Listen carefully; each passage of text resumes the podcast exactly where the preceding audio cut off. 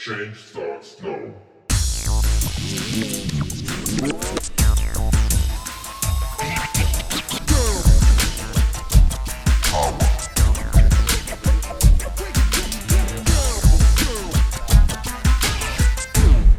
Wer sich in der heutigen Zeit mit Sport und Ernährung äh, auseinandersetzt und das Ziel hat, den Traumkörper zu entwickeln, der weiß einfach, dass die Ernährung einen Großteil des Erfolgs ausmacht.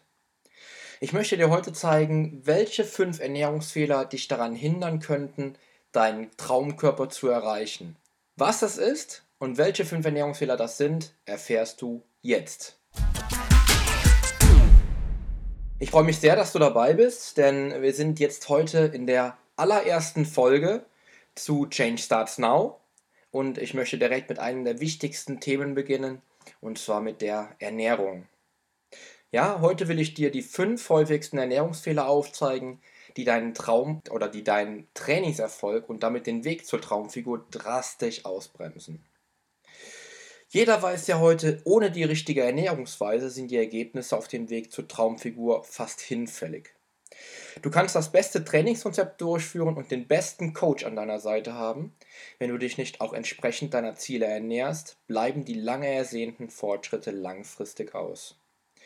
Da trainieren die Leute wie die Wahnsinnigen. Junge Mädels stehen stundenlang auf dem Laufband und für die Männer können die Hanteln nicht schwer genug sein. Was tun sie aber nach dem Training? Die Mädels belohnen sich für das zeitraubende und ziellose und stumpfe Training auf dem Laufband mit der Tafel Schokolade. Immerhin haben sie ja irrsinnig viele Kalorien verbrannt und können sich jetzt so richtig was gönnen. Und die Männer brauchen Kraftstoff, denn das Training war ja ziemlich hart. Da ist der Gang zur Pommesbude doch obligatorisch. Problem an der Sache ist, Sport macht dick. So plakativ das auch klingen mag. Für viele Abnehmwillige ist dies tatsächlich die Realität. Auch wenn die Männer ja schon oft zielgerichtet trainieren, und damit meine ich hartes Krafttraining mit ordentlichen Trainingsgewichten, die auch einen Trainingsreiz setzen, so sollten sie nach dem Training doch erst einmal daran denken, den Körper mit den Nährstoffen zu versorgen, die er dann auch wirklich braucht. Das wären hochwertige Proteine und komplexe sowie schnell verfügbare Kohlenhydrate. Nach dem Training solltest du einfach eben keinesfalls Fett essen, denn das behindert deine Proteinsynthese. Da Fett einmal mehr als die doppelte Menge an Kalorien aufweist, nämlich 9,3, wohingegen Kohlenhydrate und Proteine lediglich 4,1 Kalorien liefern. Oder 4,1 Kalorien liefern. Was natürlich bedeutet, dass Fett nach dem Training die Verdauung der Proteine und der Kohlenhydrate verlangsamt.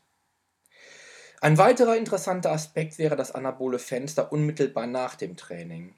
Was bedeutet, dass du nach dem Training eine erhöhte Insulinsensibilität hast, was dann natürlich dazu führt, dass die Nährstoffe schneller in die Zellen geschleust werden können. Man spricht von den 45 Minuten unmittelbar nach dem Training. Nutzt diese Zeit nicht sinnvoll mit der Wiederauffüllung deiner Glykogenspeicher in Form von Kohlenhydraten und dem Baustoff Nummer 1, dem Protein, dann regelt sich die Insulinsensibilität wieder nach unten und du hast den wichtigsten Zeitpunkt verpasst. In der Regel sprechen wir von den ca. 45 Minuten. Wenn du also ein wirklich tolles und erfolgsversprechendes Training absolviert hast, solltest du daran denken, dich bestmöglich auf die Regenerationsphase vorzubereiten, die der Körper dann schnellstmöglich einleiten möchte. Bei den Mädels sieht das Ganze nochmal gänzlich anders aus. Sie nehmen leider nach ihrer Art des Trainings zu, weil sie, wie man es oft in den Studios beobachten kann, auf dem Laufband dahinschlendern. Den Mädels geht es ja oft einfach nur darum, um Gottes Willen, ich will keinesfalls Muskeln aufbauen. Würden Sie mal den Denkfehler ausblenden und die zeitverschwendende Einheit auf dem Laufband beim Minimaleinsatz für den Körper auslassen und stattdessen mal ein echtes Workout durchführen, würden selbst die hartnäckigsten Cardio-Girls auch wirklich einmal etwas an ihrem Körper verändern. Man spricht heute in dem Zusammenhang von Skinny Fat, was bedeuten soll, dass Frau dünn ist, und trotzdem nicht nach Training aussieht, weil das Gewebe wabbelig ist. nicht schön, oder? Wie soll es auch anders sein, wenn die Muskeln nicht trainiert werden und man bei der Cardio-Einheit eher Muskeln einbüßt, statt eben Sinnvolles zu tun? Der Organismus ist ja seit der Steinzeit oder seit der, seit der Urzeit nicht dümmer geworden und fährt alles entsprechend herunter, was nur unnötige Energie verbraucht. Und einen festen Bauch oder einen knackigen Po braucht der Körper nicht am Laufband im Dauerbetrieb. Wenn Durchschnittsfrau dann bei einer Stunde auf dem Laufband vielleicht an die 300 Kalorien verbraucht und sich danach mit der Tafel Schokolade belohnt, die mal eben 500 Kalorien dem Konto gut schreibt, wird das mit der Gewichtsreduktion und dem Knackpo eben einfach nichts.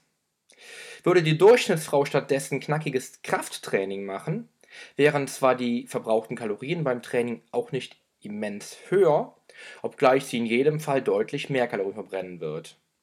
Wovon sie aber deutlich profitieren wird, ist der Nachbrenneffekt aufgrund der Regenerationsphase des Körpers nach einem trainingswirksamen Trainingsreiz. Hier muss der Körper Regenerationsprozesse durchlaufen, die sehr energieraubend für den Organismus sind und die im Ergebnis dann ein höheres Leistungsniveau und ein Mehr an intelligenter Substanz in Form knackiger Muskeln bedeutet. Und Muskeln raubt eben auch in Ruhe mehr Energie als lästige Fettpölzerchen, die lediglich Nerven rauben. Nun gut, kommen wir nun zu meinen allerliebsten Ernährungsfehlern. Erstens, du trinkst viel zu wenig. Kommen wir zu meinem Lieblingsthema. Denn mit der richtigen und ausreichenden Trinkmenge kannst du ganz schön was bewegen. Der menschliche Körper besteht zu 60 bis 70 Prozent circa aus Wasser und zahlreiche Studien belegen, dass bereits ein Wassermangel von gerade mal 2% der notwendigen Flüssigkeitsaufnahme entsprechend dem Körpergewicht schon drastische Mangelerscheinungen verursacht. Wenn du einer der Kandidaten bist, der nicht weiß, wie wichtig Flüssigkeit für den Körper ist, dann ist dir vielleicht während des Trainings auch schon mal ein wenig schwindlig geworden. Oder plötzlich von jetzt auf gleich bist du schlapp wie ein Sack. Klassische Symptome wie Kopfschmerzen, Antriebslosigkeit oder ein trockener Mund oder sogar schon Durstgefühl sind hier deutliche Anzeichen, etwas dagegen tun zu müssen. Setz also den Turbo ein und sorg dafür, dass du ausreichend trinkst. Flüssigkeit ist der Stoff, der unseren Körper fit hält. Denn mit der ausreichenden Flüssigkeitsaufnahme sorgst du durchgehend dafür, dass die Nährstoffe optimal in die Zellen geschleust werden Außerdem steuert Wasser den Wärmehaushalt unseres Organismus. Die Verdunstung eines Liter Wasser über die Haut entzieht dem Körper ca. 600 Kalorien an Wärmeenergie. Dies sollte dich überzeugen, ausreichend zu trinken. Darüber hinaus ist Wasser in unserem Körper an zahlreichen Stoffwechselprozessen beteiligt. Flüssigkeit ist aber nicht gleich Flüssigkeit. Trink am besten klares Quellwasser und vermeide Kalorien beim Trinken.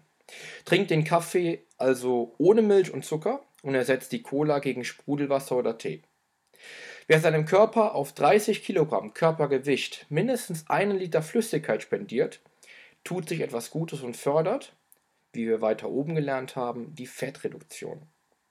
Merke dir auch, dass du für jede Stunde Sport einen zusätzlichen Liter Flüssigkeit einplanst aufgrund der Schweißverluste, die beim Training entsprechend entstanden sind. Die meisten Abnehmwilligen scheitern an diesem grundlegenden Fehler. Gerade Frauen nehmen das Trinkverhalten nicht ernst und erreichen so leider oftmals nicht ihre gesteckten Ziele. Zweitens. Deine tägliche Kalorienmenge ist zu gering. Die Erde besteht seit gut und gerne viereinhalb Milliarden Jahren Seit 13.000 Jahren kultiviert der Mensch Pflanzen und erst seit 10.000 Jahren gehört auch Ackerbau und Viehzucht zu dem Leben des Menschen. Was sich seitdem im Organismus des Menschen verändert hat? Überhaupt nichts. Rein physiologisch ist der Urzeitmensch und der moderne Mensch eigentlich überhaupt nicht so verschieden. Denn unser Organismus mag von außen zwar mehr Informationen erhalten, handelt aber noch immer wie in der Urzeit. In der Urzeit gab es ja keine Supermärkte oder Trinkhallen. Der Mensch musste sich das tägliche Essen also hart erarbeiten, was ihm nicht immer möglich war. Also ganz davon abgesehen, dass der moderne Mensch sich wesentlich weniger bewegt, wie der Urzeitmensch, so hat er auch heute alle Möglichkeiten, einfach an Nahrung zu kommen. Unser Organismus weiß es aber eigentlich überhaupt nicht. Wenn damals der Urzeitmensch wochenlang keine Beute erlegte, musste sein Organismus von dem zehren, was in Form von gespeichertem Körperfett zur Verfügung stand. Denn das Überleben des Organismus ist das oberste Gebot unseres Körpers. Wenn der Urzeitmensch da wieder ein Mammut erlegte und für Wochen Nahrung hatte, legte der Organismus möglichst viel Speicherfett an, um sich für die nächste Hungersnot zu wappnen. Heute schießt sich der Abnehmwillige meist unsinnigerweise selbst in eine solche Hungersnot. Und was macht der Organismus? Wenn es dann wieder Futter gibt, er lagert für schlechte Zeiten ein. Im Laufe der letzten Jahrzehnte als Personal Trainer bzw. als Ernährungsberater habe ich hunderte von Menschen beraten, ihre Kalorienmenge für den täglichen Bedarf zu erhöhen, weil jeder zweite durch unnötige und vollkommen unsinnige Diäten seinen Stoffwechsel zurück in die Steinzeit schickt. Es gibt leider die schwachsinnigsten Diäten, Stoffwechselkuren, frisst die Hälfte, Wunderpülverchen und was weiß ich für einen Schrott, der nur dem hilft, der an der Diät Geld verdient, den Abnehmwilligen aber mit fadenscheinigen Werbeaussagen im Dunkeln lässt. Wer denkt, dass er mit 800 Kalorien in Form von Flüssignahrung oder einer, oder einer Nulldiät das ersehnte Ziel erreicht, wird leider eines Besseren belehrt. Du solltest das Wörtchen Diät also künftig aus deinem Wortschatz streichen und es stattdessen Ernährungsweise nennen. Wenn es um dein Traumziel geht, ja, um deinen Traumkörper. Darüber hinaus solltest du keinesfalls und niemals deinen Grundumsatz unterschreiten. Denn wie der Name schon sagt, steuert der Grundumsatz die Überlebensfähigkeit deines Körpers. Nimmst du weniger Kalorien zu dir, als dein Körper zum Überleben benötigt, fährst du alles herunter und das Einzige, was du damit langfristig erreichst, ist ein deftiger Jojo-Effekt. Wenn du dich mit deiner Ernährung beschäftigst, achte darauf, ein Ernährungsdefizit von 500 Kalorien bezogen auf deinen Grundumsatz mit deinem Leistungsumsatz addiert nicht zu unterschreiten. Drittens, iss mehr gutes Fett, wenn du deinen Körperfettanteil reduzieren willst. Der Klassiker. 90% aller Menschen, mit denen ich über das Thema der Gewichtsreduktion spreche, erzählen mir, dass sie auf möglichst viel Fett verzichten, um ihre Ziele zu erreichen. Leider ist auch dies ein Trugschluss, denn gutes und hochwertiges Fett ist für unseren Organismus überlebensnotwendig. Ohne Fett können deine in der Nahrung aufgenommenen fettlöslichen Vitamine beispielsweise überhaupt nicht verstoffwechselt werden. Darüber hinaus sorgen die Fette in deinem Körper auch für ein rundum gesundes System, was deinen Körper fit und leistungsfähig hält. Omega-3-Fettsäuren beispielsweise verhindern Entzündungen im Körper und das gute Öl aus fettreichem Fisch, EPA und DHA, hat nicht nur eine besondere Bedeutung bei der Prävention von Herz-Kreislauf-Erkrankungen, sondern verbessert auch deine Blutfettwerte, so reduziert sich dein LDL-Cholesterin und verbessert sich zugleich dein HDL-Cholesterin. Ohne weiter wissenschaftlich zu werden, sollte dir bewusst sein, dass die Gesundheit deines Organismus an oberster Stelle stehen sollte. Dazu kommt natürlich, dass der Körper, wenn er ausreichend mit essentiellen Fettsäuren über die Nahrung versorgt wird, auch er Körperfett entbehren kann, also er auch Körperfett reduzieren wird und kann. Isst du also regelmäßig hochwertiges Fett, ergänzt du deinen Proteinshake zum Beispiel mit dem Esslöffel Walnussöl, isst du regelmäßig sehr fettreichen Fisch wie Makrele und Lachs und achtest auch sonst auf eine gute Fettversorgung mit essentiellen Fettsäuren, so wirst du nachhaltig optimal mit Vitaminen versorgt und tust auch etwas für deine Gesundheit. Wenn deine tägliche Kalorienmenge aus bis zu 30% hochwertigen und gesunden Fetten besteht, wirst du langfristig leistungsfähiger sein und dein Körper kann auch schneller auf überflüssige Fettpölzerchen verzichten. Viertens.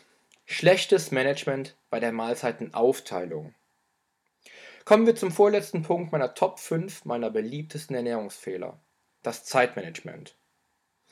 Wenn sich die junge Durchschnittsfrau wieder in der aktuellsten Zeitschrift mit der neuen Wunderdiät befasst hat und diese langfristig nicht funktioniert hat, begeht sie zumeist den wohl beliebtesten Fehler.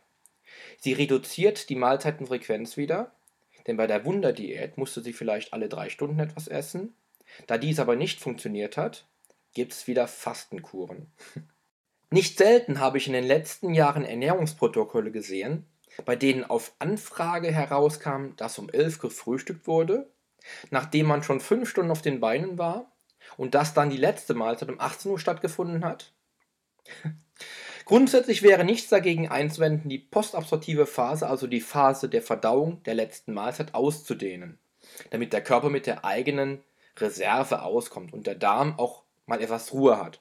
Dumm nur, wenn dann in den langen Fastenpausen kein Wasser getrunken wird und dann Süßigkeiten und schlechte Fette die Pause bis zur nächsten Mahlzeit verkürzen soll.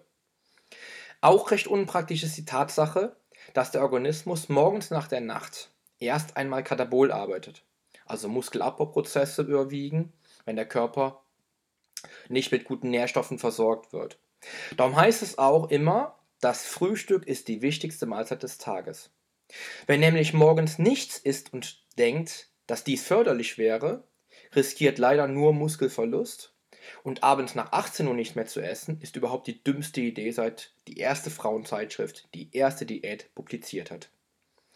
Sinnvoll geplante Fastenzeiten über den Tag verteilt sprechen nicht gegen eine gesundheitsfördernde Lebensphilosophie. Aber oftmals liegt ja keine wissenschaftliche Grundlage in der Entscheidung, wenn Frau dieser Strategie nachgeht.